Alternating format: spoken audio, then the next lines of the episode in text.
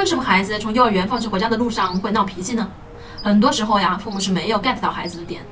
一，接孩子的时候呀，向孩子表达思念之情，可以拥抱孩子，亲吻孩子，让孩子知道在这段时间妈妈是非常思念他的。二，一天的幼儿园时光会让孩子有些疲惫，这时候父母需要准备一些小点心给孩子补充能量。三，和孩子分享下你今天发生的事情，更有助于和孩子进行连接，让孩子更愿意配合。我是不完美柚子妈妈，关注我，为你分享最有深度的育儿知识。